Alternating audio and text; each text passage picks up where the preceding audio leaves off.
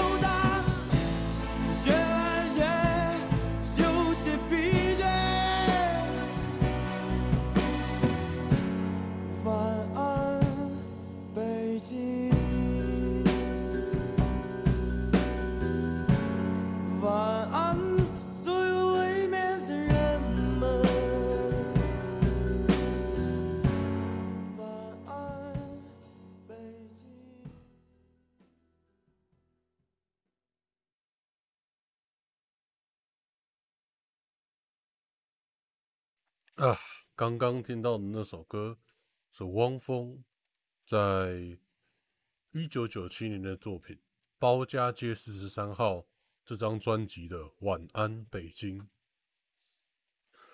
听里面的歌词，应该可以很明显的发现到，他整件整个歌是在暗喻六四，尤其是那个国产压路机，算是中共那种集权政权下最明显直接的暗示了。为什么我要播这首歌呢？不是说什么我今天要开干中共了，是我想要聊跟共产党这个政权很有关系的左派、右派这件事情。一般来说，我们会把左派视为是比较社会主义那一方面的，然后可能会比较支持自由，像 “liberal” 这个词是自由派嘛，但是基本上也会代指左派这件事情。那左派一般来讲，他们的支持的东西是比较进步价值。我这个词在台湾听起来很奇怪，但就是性别平权呐，然后同性婚姻啊、堕胎啊这些东西事情上，他们都会比较持开放的态度。右派相对来讲就是比较资本主义，然后在。那其那些议题上，他们就是持相反态度，比较保守的，所以右派又被叫保守派。但是右派同时也是比较支持资本主义这方面的嘛，嗯。但最近啦，基本上我是一个比较支持左派的人，我的同性婚姻呐、性别平权呐、堕胎啊这些的议题都是比较。支持左派这一边的，但最近有一些事情让我很困惑，就是美国的 Black Lives Matter 啦。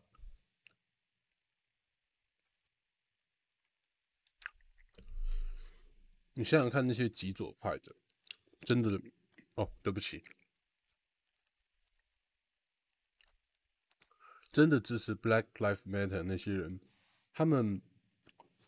要求政府要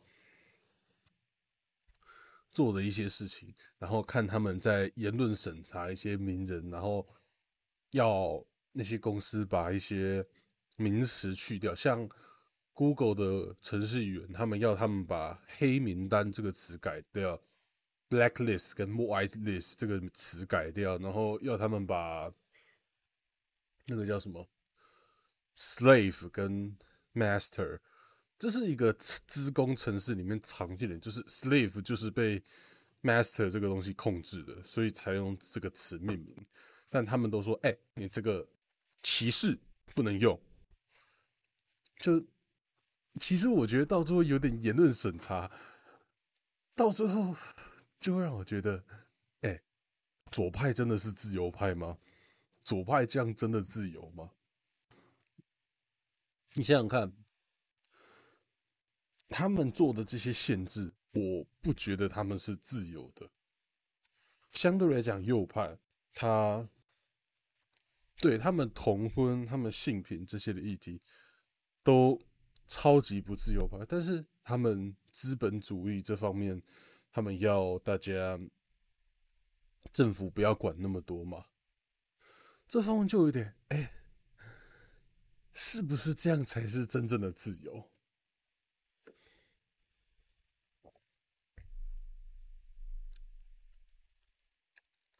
所以我就常常对什么东西是自由的，什么东西是不自由的感到困惑。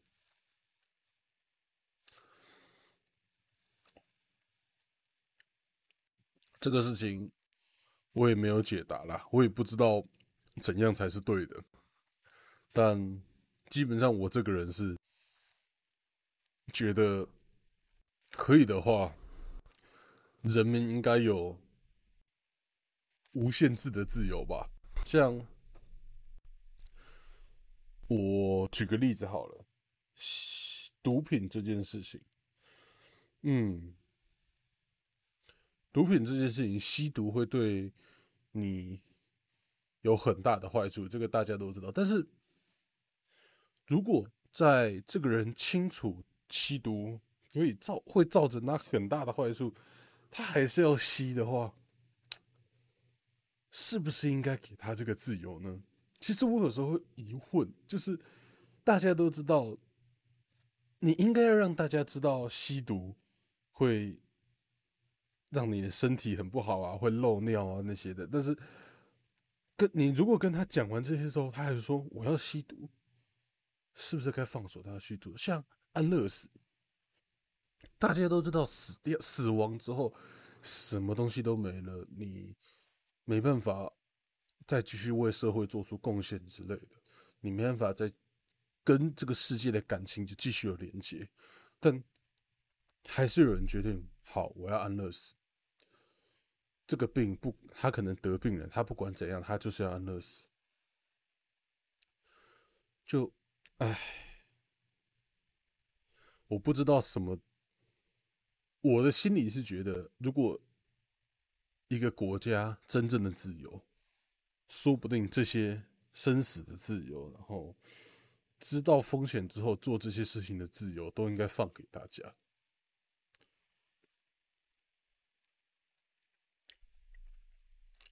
再举一个更，我觉得更会被大家觉得你在想杀小的例子，像安全帽。基本上现在是强制你戴安全帽嘛？我心里有时候在想，是不是不该强制大家戴安全帽？哦，这个讲法好危险。但就我觉得戴安全帽说不定不是必要的，就是。我自己感觉，如果你想要享受这个自由，你相对来说就要付出享受这个自由应付的代价。但是你有权利享受这个自由，像我刚刚提到的吸毒，还有什么不戴安全帽？你如果吸毒，你有吸毒的自由，这是我的想法啦。你可以享有吸毒的自由，但相对来说，你要使用医疗资源，全部就要你自己。付钱，这是你享受这个自由得到的代价，你要自己支付，没有人会帮你付。然后像不戴安全帽，对你，你可以有不戴安全帽的自由，但是不戴安全帽出车祸受的伤，你就要全部自己负责。这就是我觉得自由不代表大家就会随便乱搞的，自由会让大家知道。一件事情真正的代价是什么？我觉得说不定让大家好好的知道一件事情的代价，大家反而会更尊重这个事情，而不是只觉得哦，我被政府限制住啦，我被政府限制住，我就表面上遵守法律。像其实戴安全帽这件事情违法，酒驾这件事情违法，但。讲真的，你去看，真的还是很多人在那种，比如说乡间小路，就是不戴安全帽，喝了酒，他们就会绕乡间小路走，就是绕没有警察的路走。他们不是不做这件事，表面上遵守政府要你做的事情，私底下他们做什么事情，他们才不管。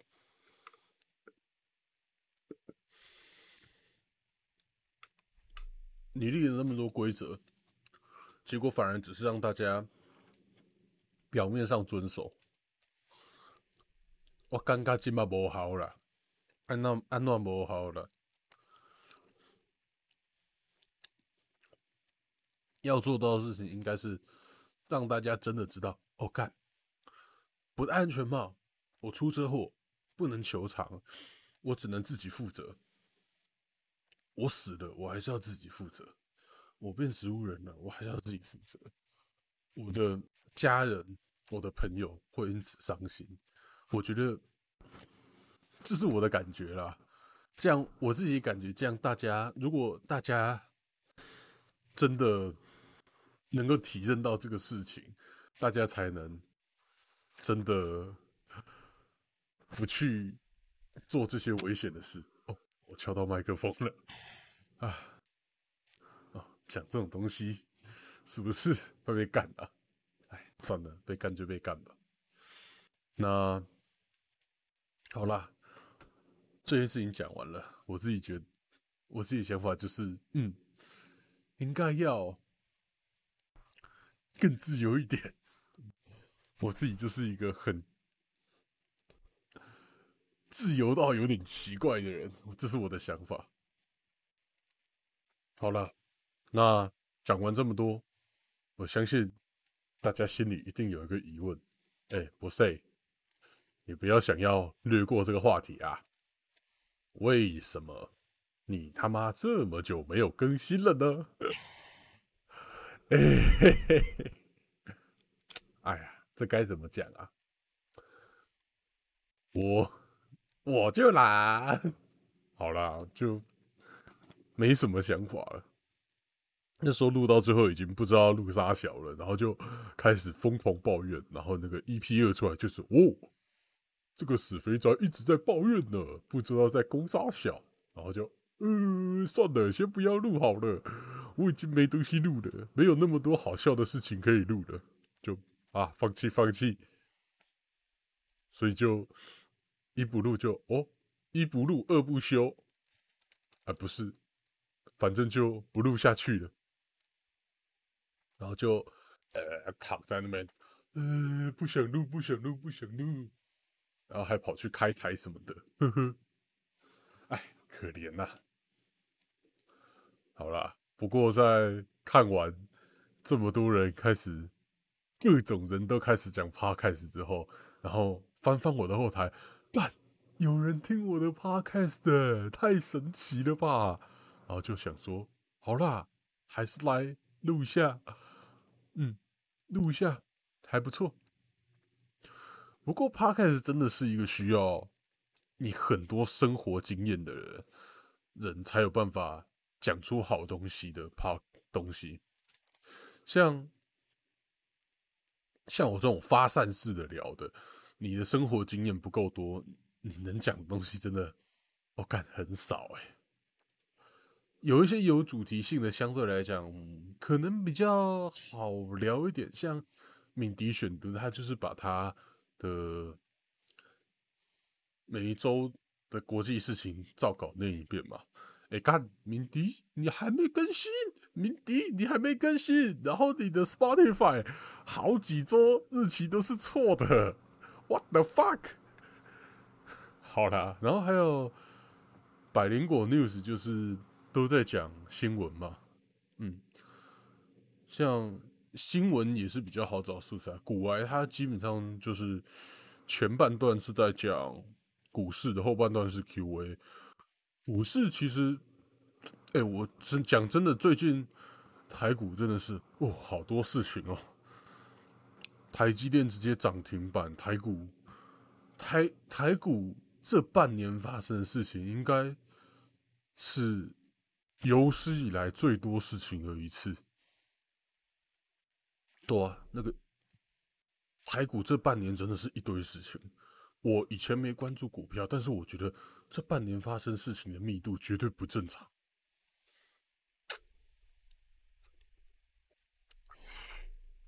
大家听一下我喝东西的 ASMR，然后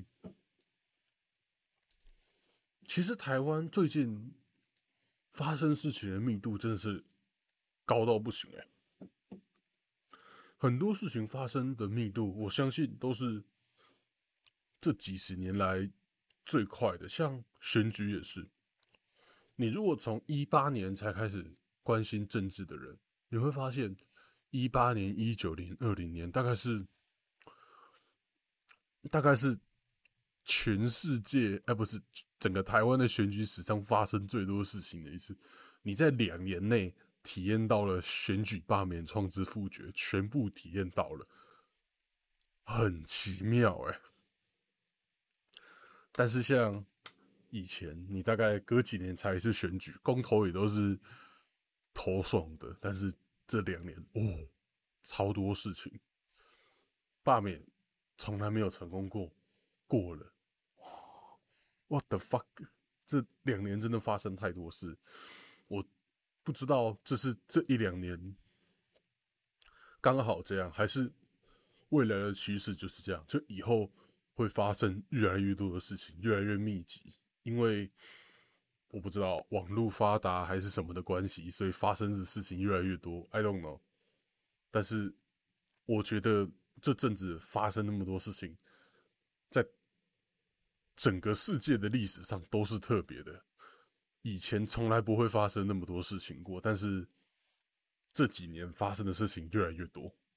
当然也有可能只是，比如说靠近美国选举，大家丢了很多消息，我不知道。但真的发生很多事，我觉得很奇妙。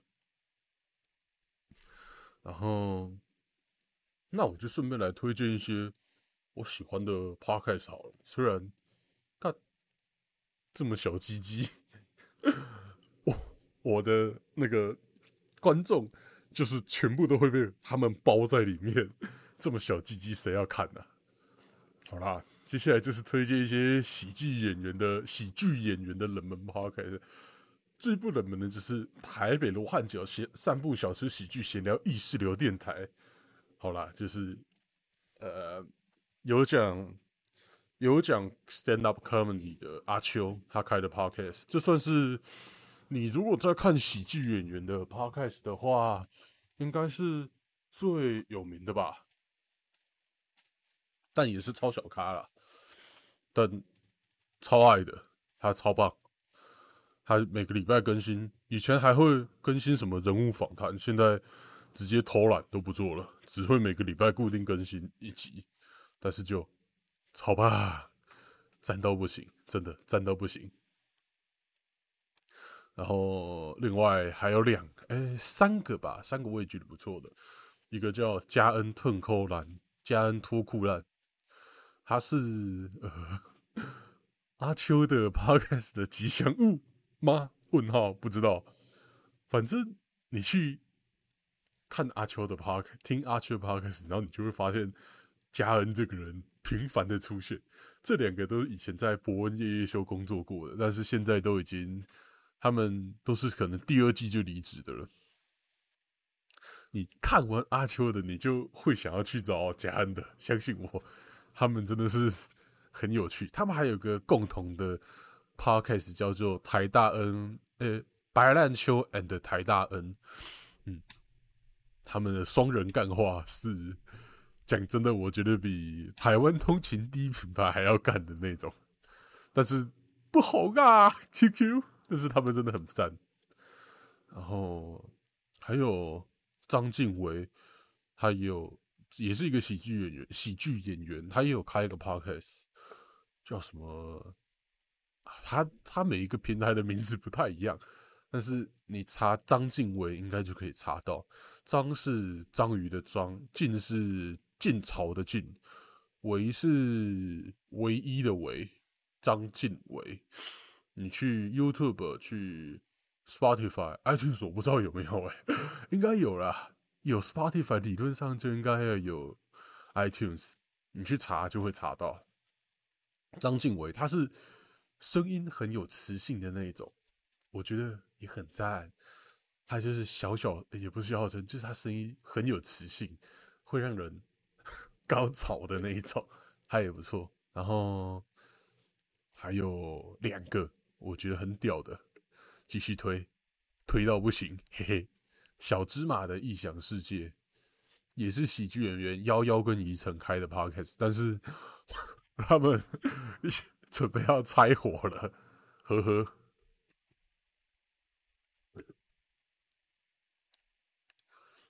他们对 podcast 比较有热忱的是幺幺，宜晨已经表明他想要撒手不干了，下一集就是他们两个。合体的最后一集之后，就会变幺幺自己自己讲，幺幺自己讲就，嗯，好像会另外开一个节目吧，但就伤心难过，不讲了。QQ，然后还有一个是我最近发现的，他们好，他好像只有一集而已，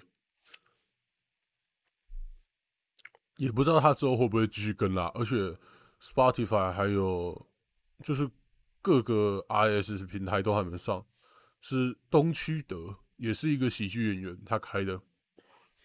他第一集是他访问壮壮，呃，就是以前演海涛法法师的那个壮壮，也是一个喜剧演员，讲干话的，超好笑。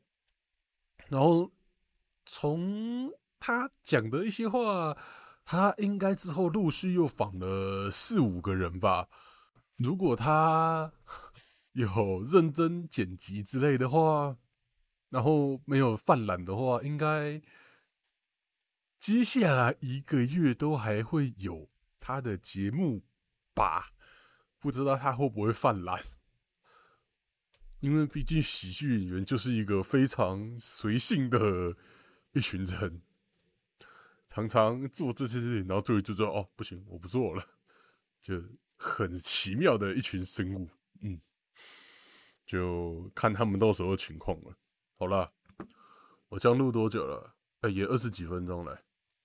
那节目的最后，我们就继续把《晚安北京》听完吧。好，那今天的节目就到这边啦。嗯，那《晚安北京》继续播。